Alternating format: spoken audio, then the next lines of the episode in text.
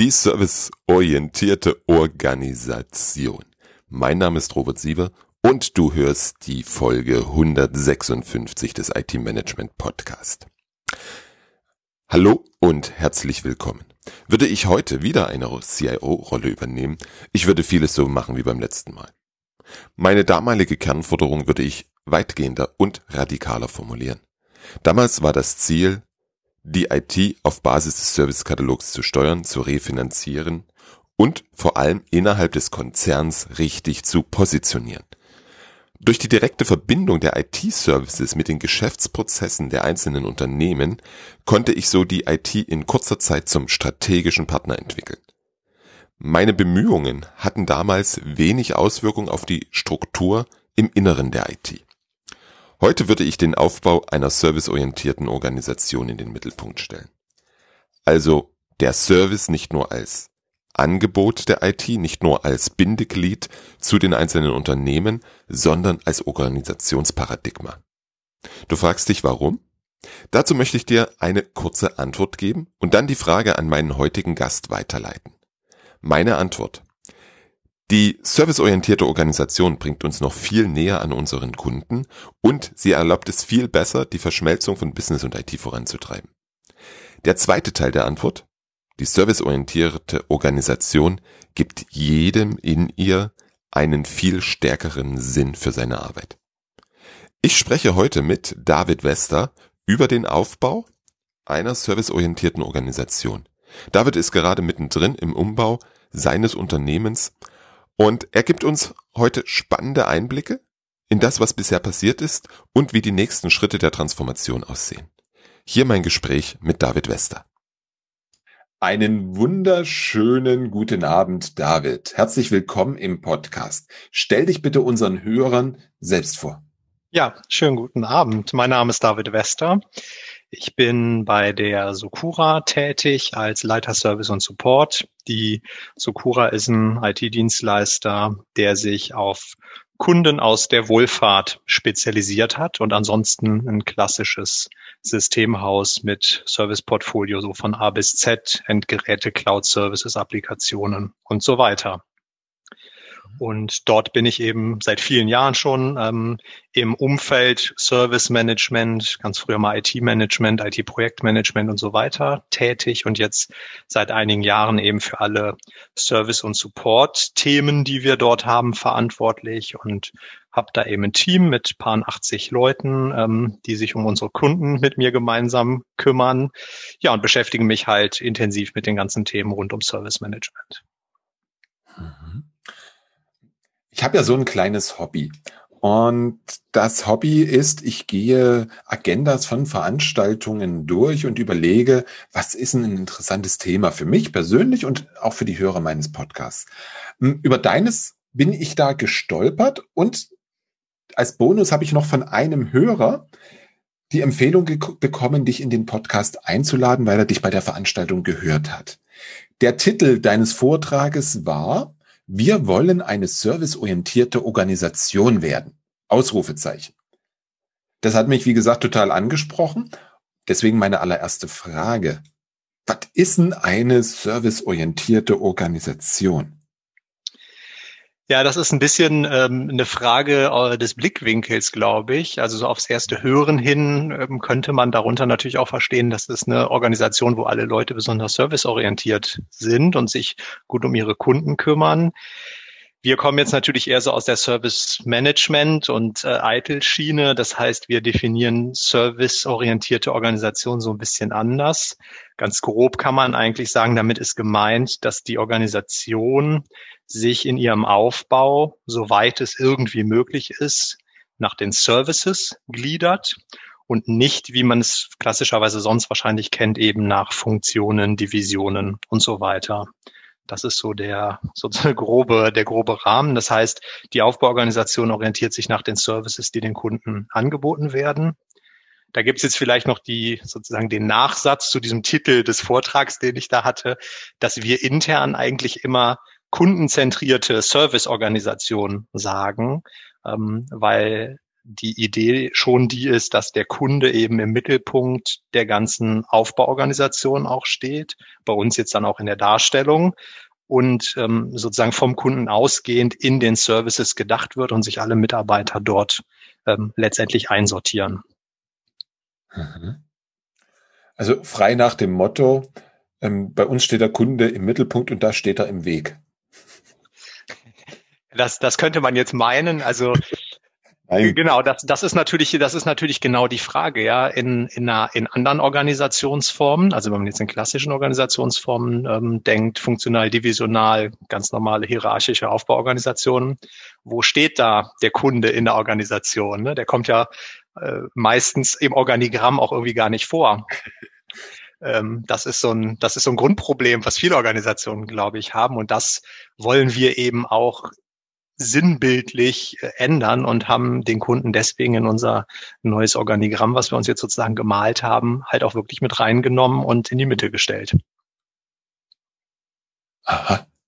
Im Organigramm taucht der Kunde auf. Das mhm. ist natürlich mal ein interessanter äh, Aspekt. Wie sieht das Organigramm dann aus? Kannst du das beschreiben?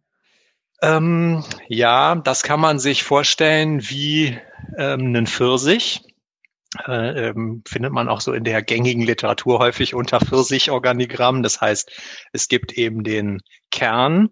Das sind bei uns jetzt explizit die ähm, Service-Konsumenten, um es jetzt mal sozusagen in Eitel 4 Begriffen zu sagen, also ähm, die Kunden, die Anwender und die Sponsoren der Services, die stehen bei uns in der Mitte so als Kern.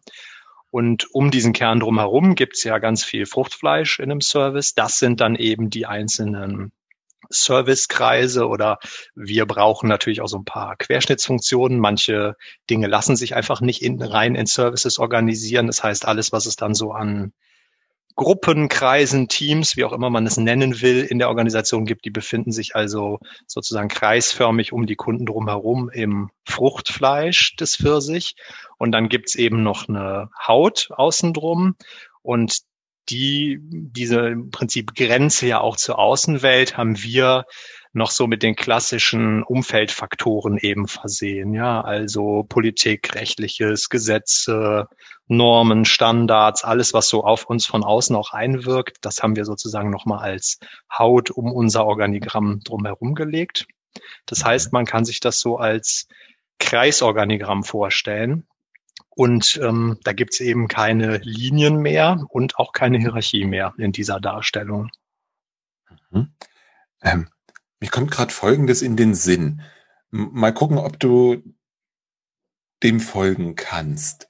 Ähm, der Kern in der Mitte eines Pfirsich ist ja das, was das Weiterleben des Organismus Pfirsichbaum oder Pfirsich sichert. Weil darüber pflanzt er sich ja fort. So Richtig? Aus. Ja. Das Fruchtfleisch da drum alle Biologen unter uns bitte, wenn ich jetzt Mist quatsche, einfach mir eine Mail schicken. Ähm, der ernährt ja diesen Kern, bis er dann, bis er dann von dem Baum fällt, verwelkt und dann zum neuen Baum wird, richtig? Ja. Und die Schale drum schützt das Ganze. Richtig. Ist die Organisation, also wenn, wenn, wenn ich dann höre, was du gesagt hast, sowas wie Personal, Sicherheit, Controlling und sowas in der Schale ringsrum, dann ist das ja quasi so. Die sind dafür da, damit das Fruchtfleisch den Kunden nähren kann, sprich, damit die Serviceeinheiten ganz tolle, kundenorientierte Services erbringen können, nehmen die denen diese Querschnittsfunktion und den Klammern Overhead ab. Ja, wobei die, sag ich jetzt mal, solche Querschnittsfunktionen, ähm, wie jetzt zum Beispiel Personal oder auch Geschäftsführung, Recht, all solche Geschichten, die sind eben nicht in der Schale, sondern das sind, ähm, jetzt zumindest in unserer Definition, sind es schon auch Kreise, die sich innerhalb des Fruchtfleischs befinden. Die Schale sind jetzt eher so diese Umfeldfaktoren. Ah, alles ja? klar. Also diese ganzen, sag ich mal, ganzen Pestelfaktoren, alles, was so in, also bei uns ist jetzt zum Beispiel großes Thema klar Eitel, ISO 27001, also alles, was man so an Rahmenbedingungen und Umfeldfaktoren hat, die sind sozusagen in der Schale. Wobei ich auch sozusagen ähm, nicht so tief in das Biologische des Pfirsich eintauchen würde. Ich glaube, ähm, hinter dieser, äh, hinter dieser Analogie steckt jetzt eher äh, wirklich die Darstellung, nicht sozusagen die biologischen Abläufe innerhalb des Pfirsich. Ja. Ja, das, das hat gerade mein Kopf mit mir gemacht. Ähm, es ist schon Abend nach einem Arbeitstag, von daher passieren da manchmal solche Dinge. Aber ich glaube, dieser Punkt in der Mitte, der Kern, ist das, was uns nährt und was für unseren Fortbestand sorgt, der Kunde. Ich glaube, das kommt tatsächlich dem nah. Mhm. Wobei man sagen muss, ähm, wenn man jetzt in, in sag ich mal, Literatur guckt, gerade wenn es auch ums Thema Selbstorganisation geht, wo diese Pfirsich-Grafik eben oft verwendet wird, muss man allerdings sagen, dass dort häufig nicht der Kunde ähm, den Kern bildet, sondern dass häufig der Eigentümer oder die Gesellschafter ähm, den Kern dieser Pfirsich-Darstellung ähm, bilden. Da das kann man halt so oder so machen. Ne? Wir haben jetzt den, ähm, den Kunden in die Mitte genommen, weil wir es halt irgendwie schöner finden, den Kunden in der Mitte zu haben und nicht so nach außen zu stellen. Ähm, es hat, glaube ich, manchmal aber auch einfach darstellungspraktische Gründe, wofür man sich da letztendlich entscheidet. Ja. Hm. ja. Ähm, ich werde auf jeden Fall in den Show Notes das eine oder andere Bild dazu mit verlinken, ähm, damit, lieber Hörer, du dir etwas vorstellen kannst. Hm, okay. Warum habt ihr das gemacht? Dafür gibt's mehrere Gründe. Also zum einen gerade jetzt auch dieses Thema Kundenzentrierung. Ähm, da ist ganz klar der Antrieb dahinter, dass wir eben den Kunden beziehungsweise eigentlich alle Stakeholder, die wir haben, stärker in den Fokus nehmen wollen. Mit diesem ganzen, ähm, sag ich mal, Aspekt die Organisation auch zu verändern, eben auch mehr in Richtung Selbstorganisation zu gehen, agiler zu werden, was auch die Aufbauorganisation angeht. Ähm, da sind aber natürlich auch die klassischen Gründe, die man kennt. Ja? Also wir müssen gucken, dass wir Innovationen stärker vorantreiben, auf Kundenanforderungen eben auch schneller reagieren, dass wir in der Führung schlanker werden, dass wir halt viel stärker auf eine sag mal, Selbstorganisation und auch Eigenverantwortung der Mitarbeitenden gehen, weil wir ähm, in diesem ganzen Umfeld, wenn man jetzt ne, Thema oder Schlagwort VUCA, ja, also alles verändert sich ein bisschen schneller, ob es jetzt Kundenwünsche sind oder auch technologische Geschichten. Es gibt immer mehr Cloud-Dienste, die irgendwie auch miteinander integriert werden müssen. Und da ist unsere Feststellung eben auch aus unserer Organisation. Wir sind halt in der Vergangenheit ganz klassisch eine funktionale Aufbauorganisation mit Abteilungen und Teams und ne, jede technische Disziplin ist so ein Team und die machen dann ähm, ihre Sachen dass das natürlich eigentlich nicht auf diese Veränderungen, die halt einfach um uns herum auch stattfinden, einzahlt. Und ein Aspekt ist eben, auch, dass wir schauen müssen, wie ist das für die Mitarbeitenden? Ne? Also wie sind Unternehmen heute organisiert? Was erwarten vielleicht jetzt auch Leute, die neu reinkommen von so einer Organisation? Und was bieten wir unseren Mitarbeitenden zukünftig an? Auch an so, ja, wir sagen halt immer Karrierepfade. Ne? Bei uns kann man halt im Moment Karriere machen, indem man Teamkoordinator, Teamleiter, Abteilungsleiter wird, also irgendwie in eine disziplinarische Führungsrolle wechselt und das ist eigentlich auch so der einzige richtige Karrierepfad, den wir haben. Und das wollen wir in unserer neuen Organisation eben auch ein bisschen auflösen, weil wir glauben, dass wir diese starken, starken disziplinarischen Führungsrollen zukünftig eben nicht mehr brauchen werden, wenn die Mitarbeiter sich stärker selbst organisieren und auch gegenseitig natürlich dann äh, in einer gewissen Art und Weise führen. Das sind so die, sagen wir mal, die Kernmotivationen, auf der anderen Seite erhoffen wir uns von so einer sag mal, flexibleren Organisation, wo die Leute eben auch in natürlich immer wieder wechselnden Konstellationen ja zusammenarbeiten wollen, dass wir ja die Bereichsdenke heißt es bei uns intern häufig, ja, also dass die dass es auch eine gewisse Abgrenzung von Organisationseinheiten zu anderen Organisationseinheiten gibt, da natürlich auch immer mal ein bisschen Diskussionen über Zuständigkeiten und Verantwortlichkeiten in der IT kennen das, denke ich mal, viele, so das berühmte Ticket-Ping-Pong, äh, was gespielt wird, ähm, dass wir eben auch solche Themen damit überwinden können und einfach eine, ja, stärkere Zusammenarbeit und eben auch eine viel höhere Flexibilität in der Zusammenarbeit zwischen den Mitarbeitenden realisiert bekommen. Das würde ich mhm. sagen, sind so die, die Grundideen, die uns dazu gebracht haben, uns damit zu beschäftigen. Okay. Hm. Bei drei würde ich gerne, möchte ich gerne ein wenig ins Detail gehen. Du hast gesagt, ich glaube, es war sogar das erste, ähm, schneller, besser Innovation generieren. Richtig. Wie hilft diese neue Organisation dabei? Beziehungsweise was, was ändern sich im Hinblick auf Innovation da konkret? Also in erster Linie natürlich mal, dass die Zusammenarbeit flexibler wird. Ja, das heißt, dass jetzt auch wenn, ähm, wenn man jetzt so das Beispiel nimmt, es gibt eine neue Kundenanforderung, dann ist es ja heute so, dass wir ähm, für einen ganz normalen Service, den wir irgendwie neu an den Start bringen wollen, ja immer mehrere technische Disziplinen brauchen. Da ist dann bei uns noch ein Kundenbetreuer integriert, vielleicht noch irgendwelche anderen Leute aus diversen Abteilungen. Das heißt, wir haben eigentlich heute das Problem, egal was wir machen wollen, dass man immer Leute aus zehn Teams irgendwie mit involvieren muss. Und ja. die haben alle dann eine, sag ich mal, eigene Ressourcen und Zeitplanung. Die haben natürlich auch konkurrierende Projekte irgendwie in ihrer Zusammenstellung. Und allein für dieses Ganze, das abzustimmen und sich über die Ressourcen zu verständigen. Und das geht bei uns dann eben häufig ja auch nicht direkt auf Ebene der Mitarbeitenden, sondern dann über die zuständigen Führungskräfte gerne in der Abstimmung.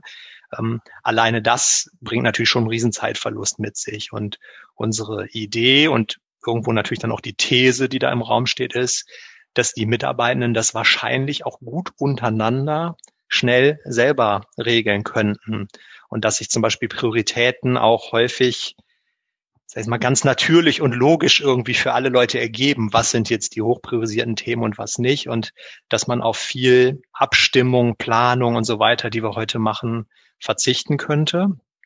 Und dieses Modell, dass die Leute sich sehr stark selbst organisieren, eben auch selbst einschätzen und entscheiden, was jetzt gerade wichtig ist und womit man sich beschäftigen sollte, fördert natürlich auch, dass ich von mir aus ja über den Tellerrand gucke und mich äh, vielleicht auch proaktiv mit neuen Technologien mal beschäftige. Und irgendwie, wenn ich nicht alles vorgekaut bekomme und auch nicht für alles jemanden fragen und mich hundertmal abstimmen muss, habe ich vielleicht auch eine höhere Motivation, mal selber einen Vorschlag zu machen und was auszuprobieren. Und ähm, da glauben wir, dass wir ähm, in so einem Modell, wo die Leute eben sehr stark eigenverantwortlich arbeiten, auch durchaus, sag jetzt mal, dazu ermächtigt werden, Dinge selber voranzutreiben, sich eigene Gedanken zu machen und die auch eben einzubringen dass wir das eben deutlich schneller hinbekommen und damit sozusagen die, der natürlichen Innovationsgeist, der der, der der Organisation ja irgendwie innewohnt mit allen Leuten, die da drin unterwegs sind,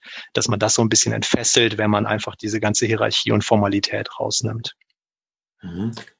Wobei das jetzt an, an sich ja erstmal mit der äh, serviceorientierten Organisation ja erstmal nichts zu tun hat. Das könnte ich auch in einer technologieorganisierten äh, in einer technologiezentrierten Organisation über entsprechend ähm, Selbstverantwortung und Selbst, ähm, jetzt fehlt mir das zweite.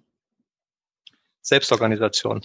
Ja, genau, Selbstverantwortung ja. und Selbstorganisation ja. hinbekommen, oder? Ja, theoretisch natürlich schon.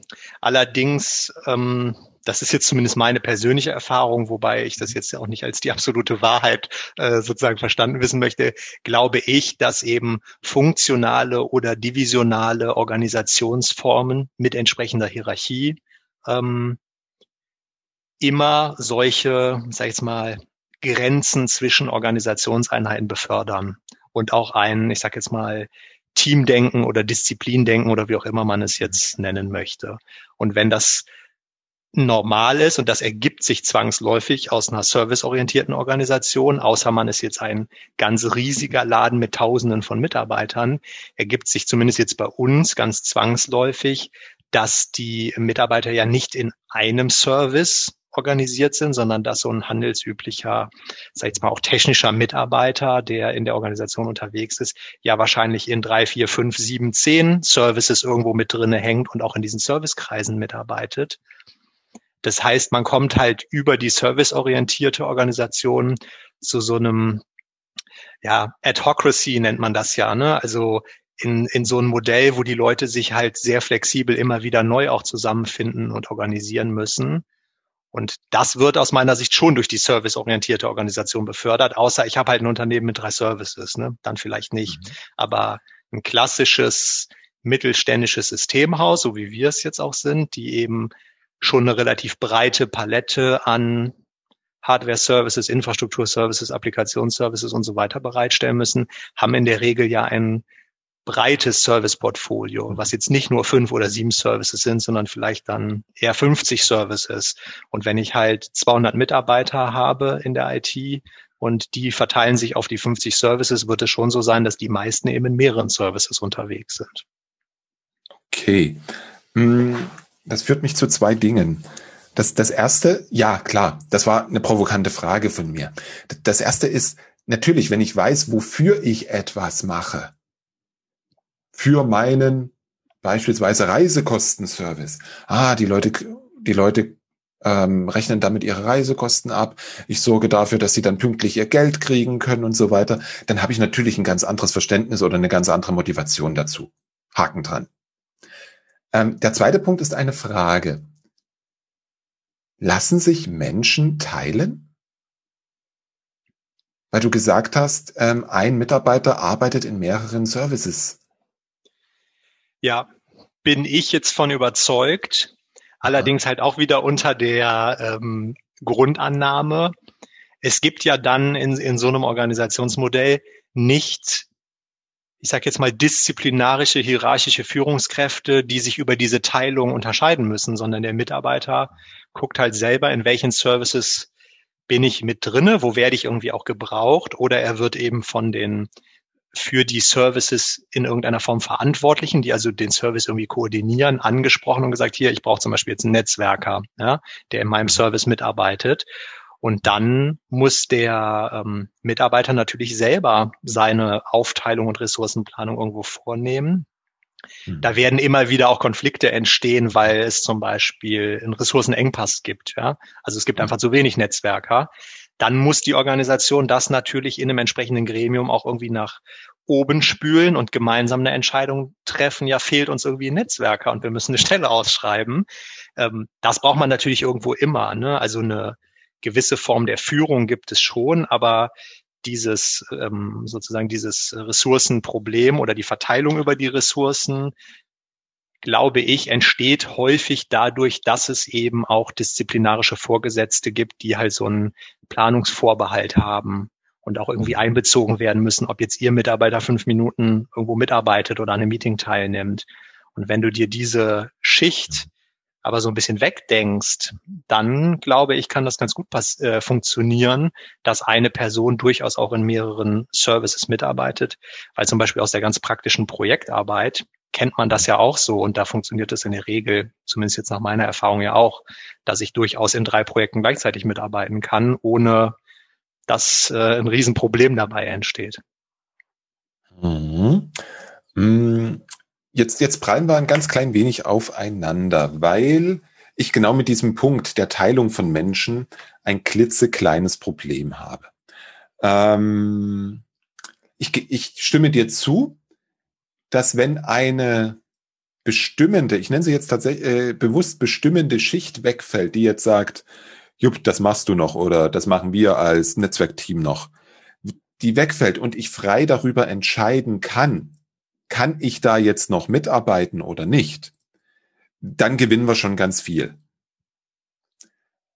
Allerdings tue ich mich trotzdem schwer, ähm, wenn ich davon ausgehe, dass ich jetzt als Netzwerker, bleiben wir mal bei dem, bleiben wir mal bei dem Thema, wenn ich jetzt in verschiedenen Services mitarbeiten, mitarbeite, hm, arbeite ich dort mit in eurem Modell wirklich als dieser, dieser Mensch oder bin ich Lieferant von definierten Lieferobjekten aus meinem Netzwerkservice? Das interessiert mich noch.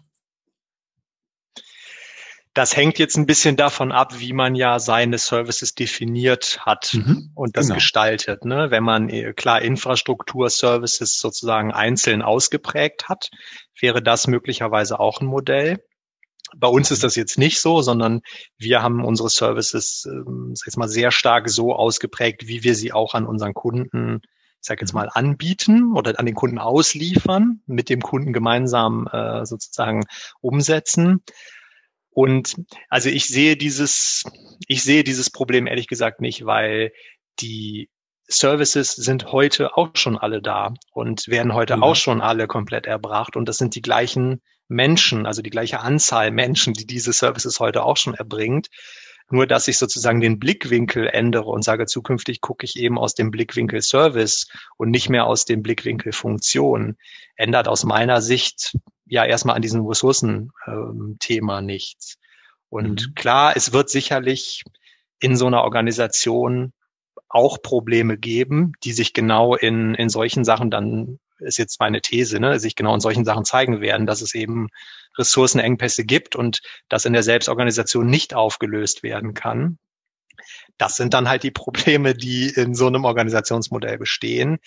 Die müsste man dann jetzt ähm, mit den Problemen, die man in einem heutigen Organisationsmodell hat, auf, aufwiegen, wenn man so möchte, und gucken, was ist jetzt eigentlich das schlimmere Problem. Aber ich, äh, wie eben schon gesagt, glaube, so ein bisschen die ähm, Leitplanken auch wegzunehmen und den, den Rahmen nicht ganz so starr zu machen, führt nach meiner Erfahrung auch in Projekten und so weiter meistens dazu, dass es sich gut von selber regelt und dass die, dass mhm. es sich nicht untereinander regeln lässt und die Mitarbeiter untereinander zu einer sinnvollen Vorgehensweise kommen. Das ist aus meiner Erfahrung die absolute Ausnahme. Mhm. Da, das, da, da sind wir beieinander. Mm, es ist halt wirklich immer dieser Punkt, in den ich auch mit vielen Kunden diskutiere. Teilen wir Menschen, teilen wir Menschen nicht? Wie schneiden wir Services? Das hängt ganz eng damit zusammen. Weil das, was ich bei einem Großteil meiner Kunden erlebe, ist eine sehr starke Überlastung der Menschen. Weil wir genau diese ganzen vielen Hochzeiten haben. Mhm. Mm, der zweite Punkt. Du hast gesagt, wir wollen Mitarbeitern etwas bieten, sinngemäß. Karrierechancen. Wie sieht in dem neuen, wie sehen, wie sehen Karrieremöglichkeiten in dem neuen Modell aus? Also in erster Linie, dass ich mich eben, was zum einen meine Aufgaben angeht, ähm, mhm. verändern kann. Also, dass ich mir, ohne dass ich in einem, sag mal, alten Modell gedacht, meine Stelle wechseln muss, ja, also von Team 1 in Team 2 einen komplett anderen technischen Fokus unbedingt einnehmen muss, kann ich zum Beispiel ja auch in verschiedenen Servicekreisen zwei unterschiedliche Rollen übernehmen. Ja, mhm. also dass ich in einem Kreis zum Beispiel auch eine, sag jetzt mal, gewisse Koordinierungs- oder Führungsaufgabe habe und in einem anderen Kreis eine ganz klassische technische Rolle übernehme und inhaltlich da einfach arbeite. Und mhm diese Möglichkeit den Leuten zu bieten, ohne sich jetzt auch komplett auf irgendwas festzulegen, eben verschiedene Rollen in verschiedenen Servicekreisen zu übernehmen und eben dort auch in eine jetzt nicht disziplinarisch gedachte, sondern eher in so eine laterale Führungsrolle reinzukommen, zum Beispiel als Service Owner oder als Gastgeber von so einem Kreis. Ähm, oder dass ich ähm, zum Beispiel eine, eine Coaching-Aufgabe oder eine Begleitungsaufgabe innerhalb der Organisation auch für andere äh, Mitarbeitende übernehme. Das sind aus meiner Sicht schon ganz attraktive Aussichten für Mitarbeiter, die halt heute auf einer mhm. fest definierten Stelle, sage ich jetzt mal, sitzen, wo sie mhm. eine Stellenbeschreibung mit ganz klar umrissenen Aufgaben haben, die sie heute außer vielleicht jetzt ein bisschen Projektarbeit und so, eigentlich nicht verlassen können, wenn sie sich nicht auf eine komplett andere Stelle bewerben. Und wenn man das komplett aufbricht und sagt, klar, du hast deinen Skill, der ist ja auch da und den werden wir auch weiterhin in der Form natürlich überwiegend brauchen. Und du wirst, wenn du heute Netzwerk machst, natürlich auch in Zukunft weiter Netzwerk machen. Das wollen die Leute ja auch. Aber du kannst auch mal rechts und links bestimmte andere Themen übernehmen. Du kannst dich auch in andere ähm, Bereiche, zum Beispiel jetzt in so Führungsthemen, mal reinarbeiten, ohne dass du eine Teamleiterstelle übernehmen musst. Das finde ich ist ein ganz attraktives, ganz attraktives Angebot mhm. und löst halt auch diesen Konflikt ein bisschen auf, dass man halt es heute, zumindest bei uns jetzt in unserem heutigen Modell, gar nicht groß ausprobieren könnte. Ne? Man kann halt nicht mal ein paar Wochen lang irgendwie eine Führungsaufgabe übernehmen und dann danach sagen, nee, war doch nicht das Richtige, jetzt mache ich wieder dies. Das ist natürlich, wenn ich als Mitarbeiter sieben Rollen in fünf unterschiedlichen Kreisen oder in sieben Kreisen übernehme, bin ich da natürlich ein bisschen flexibler. Mhm. Finde ich einen sehr interessanten Ansatz. Hm, jetzt fällt andauernd das Wort Kreise. Das muss ich jetzt mal zwischenschieben. Die Frage, was bedeutet Kreis? Was bedeutet Servicekreis? Ja, das ist ein bisschen, äh, das ist so ein bisschen tricky. Also Kreis ist jetzt äh, im, im, bei uns so definiert. Also das ist im Prinzip der der Service. Alle Leute, die an einem Service mitwirken in verschiedensten Rollen, die finden ja zusammen und ähm, mhm. treffen sich und arbeiten miteinander. Und das nennen wir jetzt bei uns Servicekreis. Dieser Begriff, der kommt halt aus dem Modell der kollegialen Führung.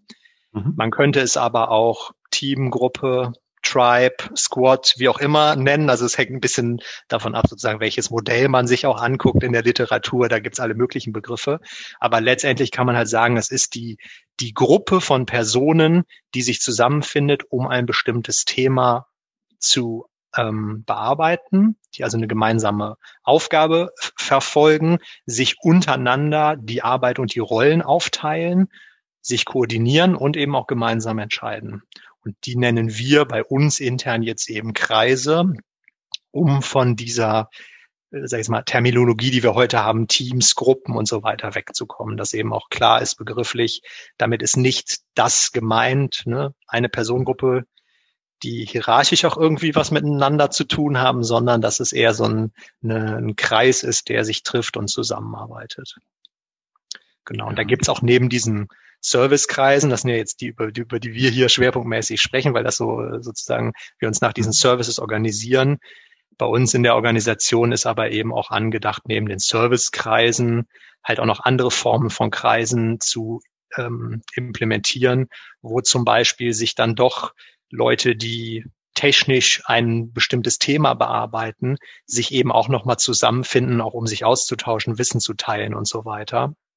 Weil das mhm. Ziel der Serviceorganisation ist ja nicht, dass es eben kein Expertentum mehr gibt und dass die sich nicht auch abstimmen, sondern ähm, das soll es durchaus weitergeben, aber das ist halt eben parallel zueinander zu verstehen. Und da gibt es eben noch so ein paar andere Kreise. Das führt jetzt, glaube ich, hier äh, ein bisschen zu weit. Äh, da gibt es eben auch äh, ganz, ganz gute Literatur, wo man das nachlesen kann. Aber das ist eigentlich damit gemeint. Es sind schon mehr oder weniger die Organisationseinheiten. Fällt dir ad hoc ein Buch ein, was du den Hörern empfehlen kannst? Ähm, ja, also wenn es jetzt um das Thema Selbstorganisation geht, finde ich das Buch Agile Organisationsentwicklung von Bernd Österreich und Claudia Schröder sehr gut. Das ist auch das, was wir bei uns intern ähm, verwenden. Mhm. Ansonsten gibt es zu Selbstorganisationsformen, also ne, da gehört ja auch Holokratie äh, dazu, Soziokratie und so weiter. Da gibt es natürlich total viel Literatur. Wobei ich glaube, wenn man sich mal ein bisschen sozusagen erstmal da so reindenken will, sich ein bisschen mit beschäftigen will, gibt's halt eben auch ein paar wirklich gute Podcasts, äh, Internetseiten und so weiter, wo man da sozusagen die Basisinformationen auch so bekommt. Genau. Aber als Buch würde ich das empfehlen. Okay. Wenn du magst, können wir da dann im Nachgang nochmal ein paar URLs austauschen, die ich dann auch mit in die Shownotes posten kann. Ähm zu so einem Kreis. Du hast vorhin gesa gesagt, es gibt Gastgeber. Dass wir dort vielleicht nochmal über ein, zwei, drei wichtige Rollen solches Kreises sprechen, damit wir eine bessere Vorstellung bekommen. Was ist ein Gastgeber? Also ein Kreis Gastgeber wäre jetzt die Person, die, ich sage jetzt mal, das Organisatorische übernimmt, ja, also den, den Kreis sozusagen auch am Leben hält, guckt, dass die Leute sich regelmäßig treffen, also so den Rahmen schafft. Ansonsten, das hängt jetzt ein bisschen von der ähm, Ausprägung ab, wie man das handhaben will. Die zum Beispiel jetzt ähm, das eben genannte Buch äh, schlägt vor, dass man dann eben noch einen Kreisökonomen hat, der so auf die Zahlen und das Betriebswirtschaftliche guckt, dass es einen gibt, der die Dokumentationsarbeit für den Kreis ähm, übernimmt. Aber im Prinzip kann man sich das frei definieren, was man eben glaubt, für Rollen zu brauchen, um so eine, um so eine Struktur am Laufen zu halten. Bei uns ist eine wichtige Rolle, äh, an der wir im Moment intensiv äh, noch arbeiten, der Service Owner. Mhm. Ähm, ne, wenn wir jetzt über serviceorientierte Organisationen reden, das ist dann jetzt so ein bisschen Mash-up natürlich wieder mit ITIL und Co., ähm, dass wir sagen, naja, ein Service-Owner, der für einen Service steht und sich darum kümmert und das alles koordiniert, den braucht es schon, weil dort natürlich auch die ganze technische Koordination und so irgendwie mit reinspielt, die ist in dem, sag mal, kollegialen Führungsmodell wird sowas ja gar nicht beleuchtet. Das ist ja jetzt nichts, was speziell mhm. irgendwie auf IT-Organisationen abzielt. Aber das wäre aus meiner Sicht noch so eine wichtige Rolle, ähm, die man definieren muss, wenn man in so einem serviceorientierten Ansatz arbeitet, was die Aufbauorganisation angeht. Mhm. Dann lass uns gleich mal bei ihm bleiben. Der ja. Service Owner. Hm, in unserem Vorgespräch hatten wir ja schon angefangen, darüber zu philosophieren. Und wenn ich mich recht entsinne, sagtest du damals, ja, das ist gerade so etwas, wo er drüber nachdenkt, wie ihr damit umgeht. Genau. Erzähl mal ein bisschen was dazu, bitte. Genau. Also den Service Owner, dass wir den brauchen, das steht für uns ähm, außer Frage.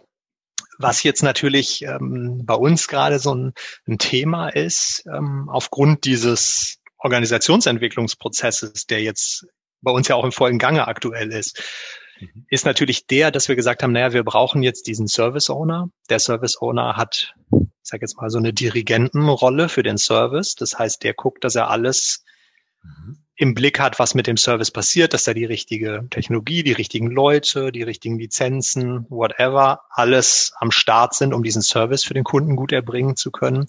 Und das organisiert er alles. Und das ist natürlich auch eine Führungsaufgabe irgendwo. Allerdings wollen wir aufgrund unseres Organisationsentwicklungsprozesses, den wir gerade umsetzen, da ja jetzt keine irgendwie disziplinarische Führungsrolle draus machen, weil es geht uns ja darum, dieses ganze Thema Hierarchie zu überwinden und äh, da einen anderen Modus zu finden. Das heißt, man muss jetzt definieren, wie ist diese Service Owner Rolle, wie sieht die aus? Also was hat der Service Owner für Aufgaben? Was hat er auch für Kompetenzen und Möglichkeiten? was kann der auch entscheiden, ohne damit das, sage ich jetzt mal, andere, was man gerade umsetzt, nämlich die kollegiale Führung, wo sich manche Sachen eben auch von selbst ergeben und nicht festgelegt werden, ohne das zu sehr sozusagen durch die Hintertür schon wieder einzuschränken. Und das ist die interne Dis Diskussion, die wir gerade führen. Das heißt, eigentlich ist schon klar, was der Service Owner machen soll. Die Frage ist halt jetzt, wie beschreiben wir den auch ganz konkret, was der auch an Kompetenzen und Möglichkeiten hat ohne eben unsere anderen Ziele, die wir äh, im Moment jetzt verfolgen im Organisationsentwicklungsprozess zu konterkarieren. Und ja, das ist natürlich eine ganz spannende Diskussion. Da spielt auch immer viel mit rein, dass ähm, wenn man jetzt über solche neuen Rollen spricht, die ausgeprägt werden sollen, hat ja jeder, der da mitspricht, Leute im Kopf, Services im Kopf, um die es da geht und wer kann das dann machen und wie ist der dann drauf und so weiter. Ja, und das ist einfach ähm, im Moment genau das Thema, dass wir da, gerade wenn wir auch drüber sprechen, häufig natürlich sehr ins Detail schon runtergehen für bestimmte Services, wo das halt so und so ist und da muss man dann drauf achten. Und ich glaube, bei der Definition der Service Owner Rolle ist es wichtig, eben sich auch zu, zugestehen, dass das jetzt keine ähm, super konkrete Rollenbeschreibung bis ins Detail ist, sondern dass es einen groben Rahmen gibt. Was wollen wir von den Service Ownern und was haben die eigentlich für einen, für einen Zweck? Warum brauchen wir die? Die konkrete Ausgestaltung aber durchaus auch ein bisschen offen zu lassen, weil das teilweise auch vom Service ja sehr stark abhängig ist. Ne? Da gibt's vielleicht bestimmte Hardware-Services, wo wir ein Notebook liefern, da ist das ähm, relativ einfach definiert und es gibt super komplexe SAP-Services, da ist das vielleicht nicht so einfach ähm, zu definieren. Genau. Mhm. Und das ist die, die Diskussion, die jetzt gerade läuft. Klar ist für uns aber, dass es eben strikt als Rolle definiert werden soll. Also es ist keine Stelle oder sowas, sondern es ist eine Rolle, die jemand übernimmt der, der grundsätzlich natürlich auch noch andere Aufgaben haben kann und dass es eben eine laterale Führungsaufgabe ist. Das heißt, der Service Owner ist kein hierarchischer Vorgesetzter, sondern es ist eher so eine koordinierende Geschichte. Mhm, mhm. Ja, also ich überlege gerade, ob, ob ich schon Situationen hatte, in denen wir drüber nach, wirklich ernsthaft drüber nachgedacht hatten, aus der Rolle Service Owner ähm, tatsächlich äh, disziplinarische Führung abzuleiten. Der Gedanke liegt ja relativ nahe, zu sagen, wir organisieren uns nach Services, unsere Teams oder Kreise und es gibt einen Service Owner, der ist Ende zu Ende für den Service verantwortlich. Na, dann ist der gleich Chef von diesem Team. Mhm. Ich glaube, der Schluss liegt relativ schnell nahe. Ja. Allerdings erwidere ich an der Stelle dann, glaube ich, meistens, dass das unterschiedliche Menschen sind. Ich brauche unterschiedliche Skills für die für die eigentliche Arbeit des Service Owners und für, für die Führung. Ja. Wie siehst du das? Ja, auch so. Also das sind zwei unterschiedliche Paar Schuhe. Mhm. Ob ich also Mitarbeiterführung im Sinne von auch Entwicklungsbegleitung, Coaching, Personalentwicklung und so weiter, ist eine andere Rolle als eine Service Ownerschaft ne, wie ja. du gerade schon gesagt hast. Also das würde ich mal grundsätzlich unterscheiden, weil man dafür auch unterschiedliche eigene Fähigkeiten und Stärken haben muss ähm, als Richtig. Führungskraft. Ne? Das heißt, beides sind Vollzeitjobs. Genau, beides sind Vollzeitjobs, die aber unterschiedliche Skills ähm, ja. erfordern. Und bei den Service-Ownern, ja, das ist auch wieder so ein bisschen abhängig davon, wie viel Services ich auch in der Organisation habe und Ne? Mhm. Theoretisch kann man ja sagen, kann Service Ownerschaft auch als disziplinarische Rolle bist du mehr oder weniger in einer divisionalen Organisation dann, ne? ähm, weil du halt sagst, okay, ich sortiere mich hier nach meinen Services und der Chef vom Service hat 20 Leute, die in dem Service arbeiten. Das funktioniert aber natürlich nicht, wenn du einen granularen, ein granulares Serviceportfolio hast und schon mal mehr Services als Mitarbeiter vielleicht sogar hast, wird das schwierig, ne? Oder du hast sehr viele Service Owner, die dann vielleicht auch alle dafür ein entsprechendes Gehalt haben wollen. Also ja, deswegen, ich sehe es eben äh, absolut nicht als ähm, disziplinarische Führungsaufgabe und ich würde vermuten, dass man, wenn man das so definieren würde, ja auch schon wieder für bestimmte Leute die Tür zumachen würde, die man da aber gut haben will und möchte. Und ähm, genau, insofern glaube ich, laterale Führungsaufgabe ja, weil ich muss schon ja. koordinieren können und ich muss auch, sag jetzt mal, ein bisschen ähm, die Sachen beieinander halten können und mich da organisieren können. Aber ich muss keine Personalgespräche führen oder Fortbildungspläne irgendwie mit den Leuten durchkauen. Mhm. Das sehen wir äh, mhm. nicht beim Service Owner. Ja. ja. ja. Dem stimme ich zu. Ähm Immer, immer wenn ich so ein bisschen stottere beim Reden, dann bedeutet das, dass ich nachdenke über das, was ich gerade gehört habe und das, was ich sagen möchte. Also bitte nicht irritieren lassen. Ähm,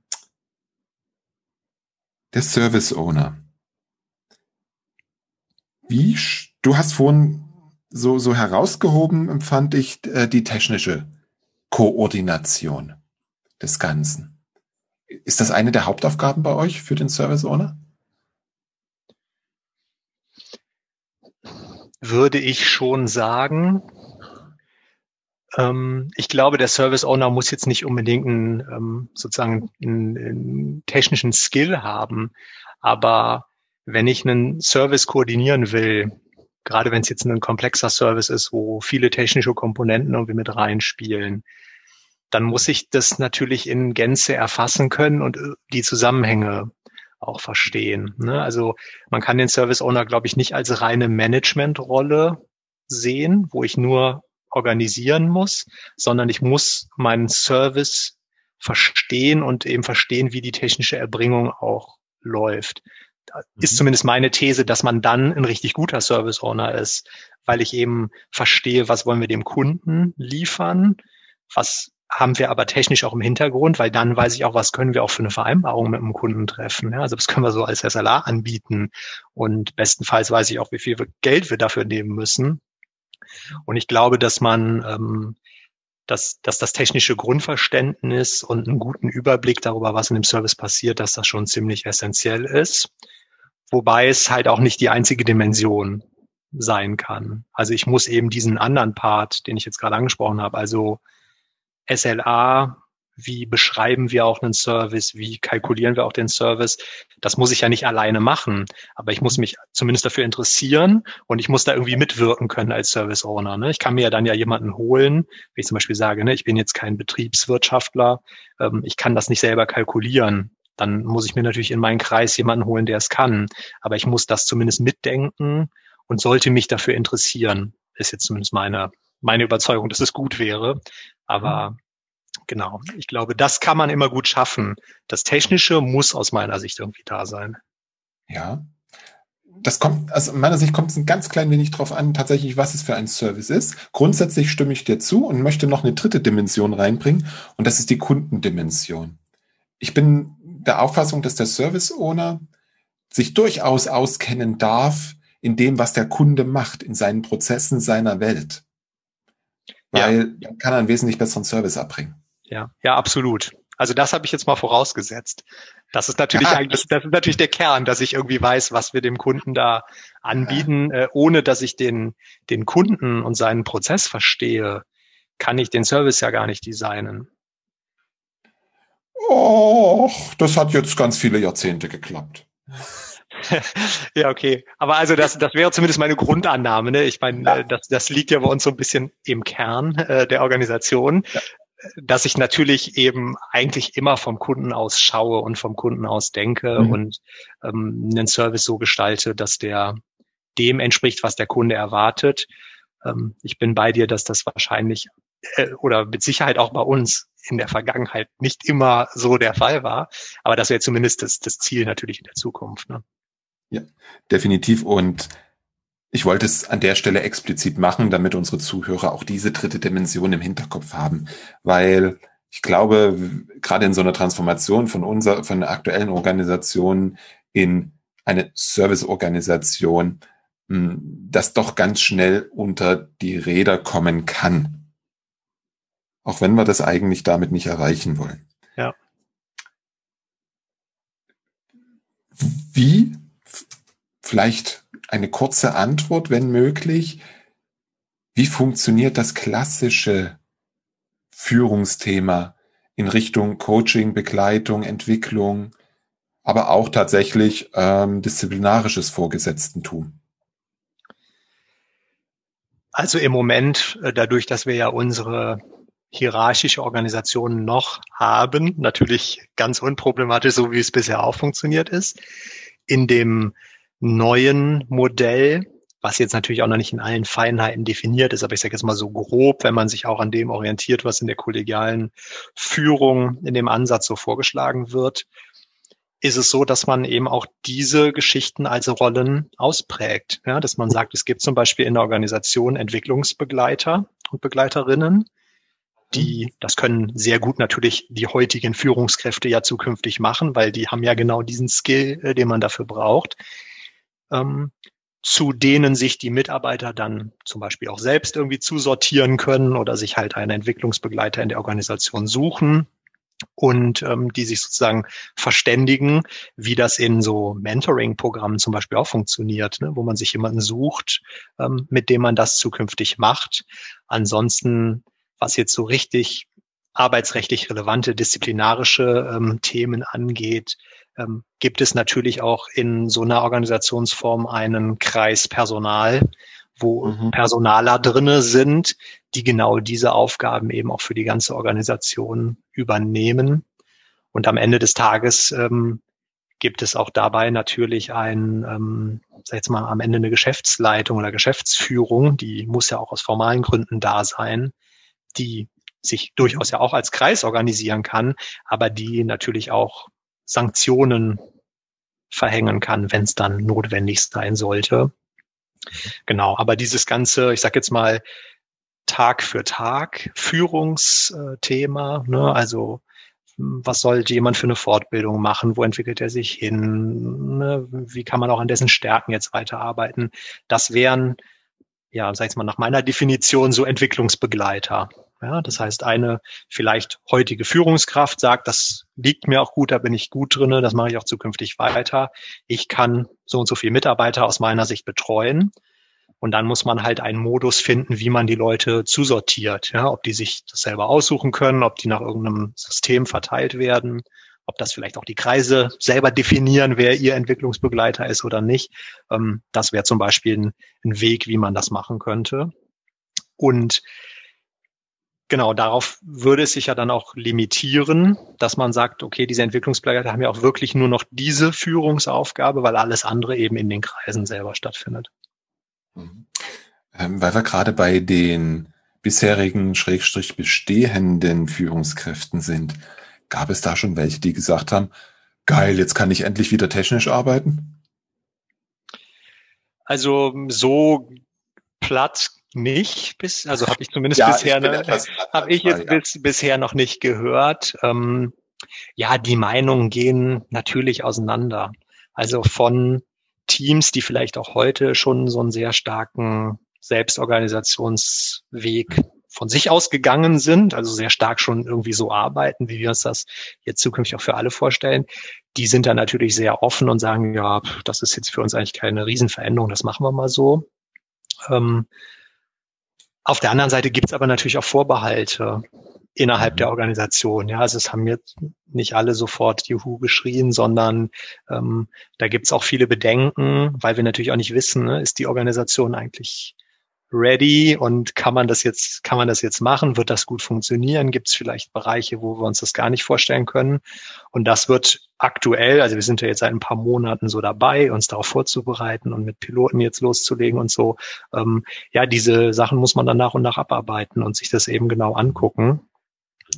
Aber ne, ich überlege gerade, ne, aber so jemand, der gesagt hat, Yippie, eigentlich ist mir dieses ganze Führungsgedöns eh zu viel. Ich äh, mache morgen nur noch Systemadministration, so nach dem Motto, das habe ich jetzt selber noch nicht gehört.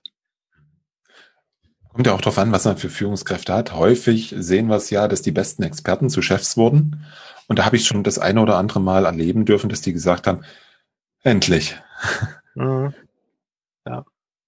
ja. Ja, klar. Also solche Fälle hatten wir in der Organisation natürlich auch schon, wobei da die Durchlässigkeit auch recht groß in der Vergangenheit war, würde ich sagen, dass eben Leute, die zum Beispiel gesagt haben, ich übernehme eine Führungsrolle, das aber nicht ihr Ding war, die halt auch problemlos bei uns wieder ähm, in eine andere mhm. Funktion wechseln konnten. Ne? Also dass das jetzt nicht so ein, einmal und für immer. Und ich glaube, da gab es natürlich schon auch Fälle, dass Leute gesagt haben, nee, das ist irgendwie nicht mein Ding. Wie du ja anfangs gesagt hast, für viele in, oder in vielen Organisationen ist ja dieser Führungspfad der einzige Pfad, um auf einen Schlag mehr Geld zu bekommen. Ja. Ja, ja. Um das genau. mal einfach so platt auszudrücken, wie, wie es ja halt ist. Ja, das ist ein Kernproblem, jetzt auch nicht nur äh, bei uns in der Organisation, sondern das kenne ich auch so von sehr vielen anderen. Ähm, das ist halt fast überall so. dass es gibt nur diesen hierarchischen Karrierepfad. Gerade jetzt in Deutschland ähm, ist das, glaube ich, sehr stark so. Und das ist ein richtiges Problem, weil man damit Leute, wie du es jetzt eben schon gesagt hast, ja auch so ein bisschen ins Unglück treibt. Ja, das heißt, man macht jemanden, der eigentlich vielleicht gar nicht gut in Führung ist und da auch eigentlich gar keinen Bock drauf hat. Das ist die einzige Möglichkeit für den Menschen, ich sage jetzt mal, gefühlt einen Karriereschritt zu machen und auch mehr Geld zu verdienen. Und das ist halt ja ziemlich problematisch, Insbesondere wenn man davon ausgeht, dass man halt perspektivisch auch einfach weniger Führung brauchen wird. Mhm. Ja. Das, das ist ein spannender Punkt, wie man den dann auch in einer selbstorganisierten Organisation umsetzt. Und ich glaube, ich hatte es dir im Vorgespräch schon erzählt. Ich arbeite gerade mit einem Kunden daran, einen Karrierepfad ähm, Service Owner zu erstellen angefangen von einem Junior bis hin zu einem Senior. A, um die Menschen auch, den Menschen auch die Möglichkeit zu geben, sich in diese Rolle reinzuentwickeln. Weil wir haben ja schon festgestellt, da braucht man ganz viele Skills für. Und ihnen auch einen äh, fachlichen Karrierepfad aufzuzeigen. Ja. Ja. Also das ist ein ganz, ganz wichtiger Punkt. Hm, lass uns mal auf die Zielgerade einbiegen. Ihr befindet euch auf einer Reise, richtig? Kann man so sagen, ja. Du hast schon kurz angesprochen, da wird es Dinge geben, die nicht funktionieren werden. Das muss man be äh, beseitigen oder verändern. Habt ihr schon einen Modus operandi gefunden, wie ihr diese Reise beobachtet, um genau äh, diese Dinge, die nicht richtig funktionieren oder anders funktionieren oder nicht optimal zu identifizieren? Ja, also wir haben jetzt erstmal auch für die sag jetzt mal, für die, also erstmal haben wir für das ganze Organisationsentwicklungsthema eine, sag jetzt mal, Arbeitsgruppe, wo viele Führungskräfte mit drinne sind, auch mit einer externen äh, Moderation, wo wir eben dieses ganze konzeptionelle, was wollen wir eigentlich machen, wie wollen wir es machen, zumindest in groben Zügen und so weiter, ähm, jetzt jetzt besprochen haben. da wird sehr viel diskutiert und ähm, dann eben am Ende eine, eine Entscheidung getroffen, wie wir vorgehen wollen. Was wir jetzt äh, aktuell machen, ist ein, äh, also mit verschiedenen Teams aus der Organisation eben in diesen Selbstorganisationsmodus zu gehen, so als Piloten, wenn man so möchte. Mhm. Und parallel aber zum Beispiel auch einen IT-Führungskreis zu etablieren, der eben, ne, wenn wir jetzt davon ausgehen, diese Teams, die haben ja zukünftig keinen Abteilungsleiter mehr oder ne, keinen hierarchisch sozusagen in der Linie Vorgesetzten, sondern die brauchen ja einen Ansprechpartner, einen anderen Kreis, an den sie sich wenden können, wenn irgendwie was nicht klappt oder sie eine Entscheidung brauchen, die sie meinen, selber nicht treffen zu können oder solche Geschichten. Mhm. Und dafür gründen wir jetzt eben auch so einen Führungskreis, der als Ansprechpartner zur Verfügung steht. Ja, und ansonsten ist das eigentlich ganz praktisch so wie andere Probleme auch angegangen werden. Ja, die müssen halt thematisiert werden und dann wird geguckt, wie wir, wie wir damit umgehen können und wie wir vorgehen können. Allerdings glaube ich, wir haben schon auch einen, sag ich jetzt mal, recht offenen Ansatz, dass wir sagen, wir müssen jetzt auch nicht alles bis zu Ende ausdefinieren und irgendwie neue Prozesse etablieren, sondern wir können jetzt auch einfach mal anfangen. Und wenn wir merken, dass was nicht funktioniert, also A, werden wir das schnell merken und B, können wir dann anfangen, uns da über eine Lösung Gedanken zu machen. Weil es nichts jetzt in der Organisation eigentlich geben kann, was wir nicht schnell irgendwie auch entscheiden und dann umsetzen können, was jetzt zumindest diesen ganzen Organisations, äh, Organisationsthematik angeht. Okay. Hm, lass uns mal ganz auf Anfang zurückspringen. Ähm, wie habt ihr die Reise gestartet? Was war der Auslöser? Was, was waren die ersten Schritte? Also das hat schon eine gewisse Historie, würde ich sagen, dass man schon vor ähm, auch mehreren Jahren immer wieder mal die Diskussion hatte, ob uns unsere aktuelle Struktur ähm, an, an gewissen Punkten, ich sage jetzt mal, behindert oder lähmt oder ob die Probleme bereitet. Ähm, allerdings war das nie so konkret, dass man dann darüber gesprochen hätte, wie man das jetzt auch wirklich dann mal grundsätzlich ändert, weil das natürlich schon auch ein ziemlich radikaler radikaler Schritt ist, der uns, muss man ja auch ganz offen sagen, uns Führungskräfte ja auch betrifft, äh, in nicht unerheblichem Maße. Und wir hatten dann ähm, einen Geschäftsführungswechsel ähm, im, sag ich mal, Spätsommer 2019 und einen neuen, neuen Geschäftsführer, der dieses Thema von Anfang an eigentlich schon platziert hat und relativ schnell gesagt hat, also an unserer Organisationsstruktur, da müssen wir nochmal drüber nachdenken. Und ja, da wurde halt immer mal wieder, wurde das angesprochen und dann ähm, wurde seitens der Geschäftsleitung eben auch in 2020 wirklich ein ich sage jetzt mal, Workshop mal organisiert, wo da konkret drüber gesprochen wurde. Da gab es auch ganz klare, sag ich mal, Vorstellungen und Zielvorgaben jetzt von unserem Geschäftsführer, ähm, was er als Probleme sieht, die er gerne lösen möchte. Und dann ist die Diskussion eben losgegangen. Und dann hat das jetzt über ein paar Monate sind wir damit unterwegs gewesen, halt haben da entsprechende Runden gedreht, die jetzt in dem aktuellen Ergebnis gemündet sind, dass wir also so ein paar grundsätzliche Flöcke eingeschlagen haben und jetzt ähm, versuchen, das umzusetzen. Hm. Seid ihr schon in Richtung Kunde damit unterwegs? Also, oder anders, anders gefragt, kriegt der Kunde etwas davon mit von dieser Veränderung? Und wenn ja. er davon was mitkriegt, wie ist seine Reaktion? Ähm, also ja, der kriegt davon was mit, weil wir insgesamt schon recht offen mit der ganzen Thematik umgehen und das auch transparent machen. Also bei uns ist es ja so, dass unser Gesellschafter auch unser größter Kunde ist ähm, und deswegen sowieso in solche Entscheidungen zumindest auf einer gewissen Ebene natürlich eingebunden ist. Aber wir machen das relativ transparent. Also auch dieses Thema, wir machen eine Kunden äh, zentrierte Serviceorganisation und dieses, sag ich mal, Kreisorganigramm oder Pfirsichorganigramm, was ich vorhin angesprochen habe, ähm, das zeigen wir auch bei Veranstaltungen mit unseren Kunden und also das ist im Prinzip ganz, ganz offen, kommunizieren wir darüber.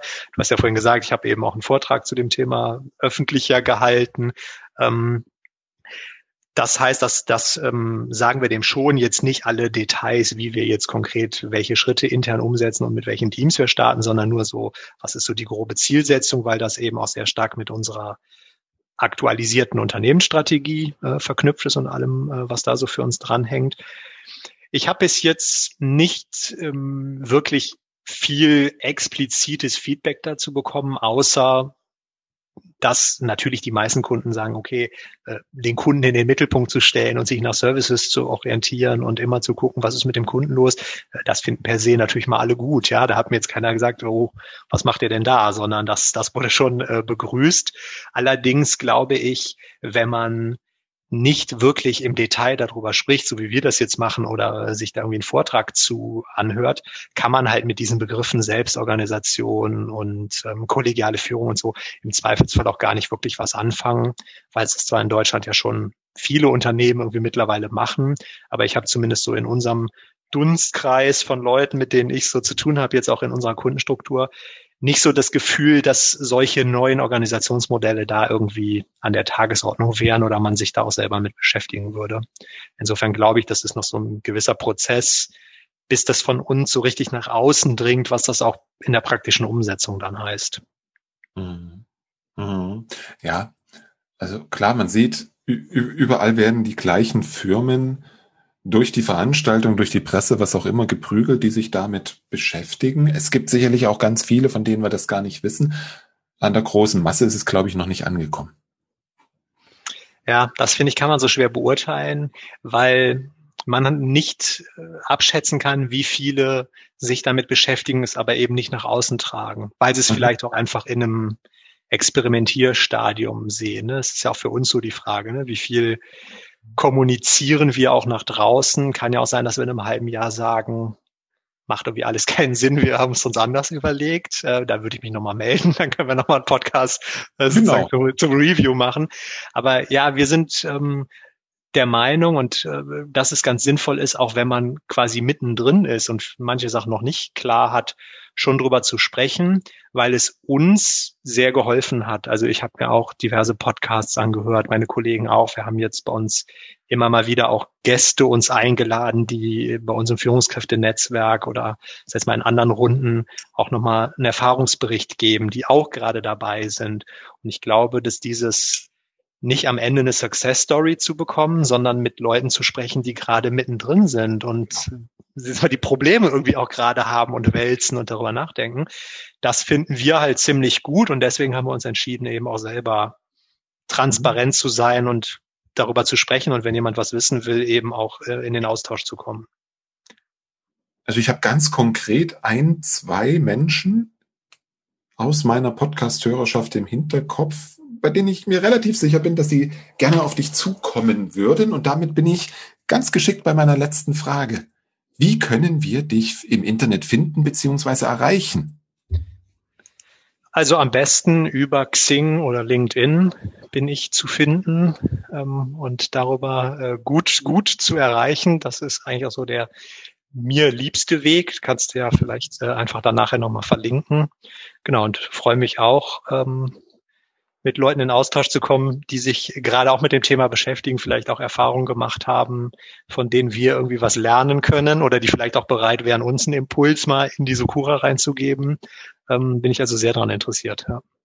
Sehr gut. Deswegen werde ich deine Profile auf Xing und auf LinkedIn natürlich verlinken in den Shownotes. Aha. Und ohne die Namen jetzt zu nennen, ihr ein, zwei, wehe, ihr enttäuscht mich. David wird mir das erzählen. Nein, Spaß. Ich kann es dir natürlich nicht versprechen.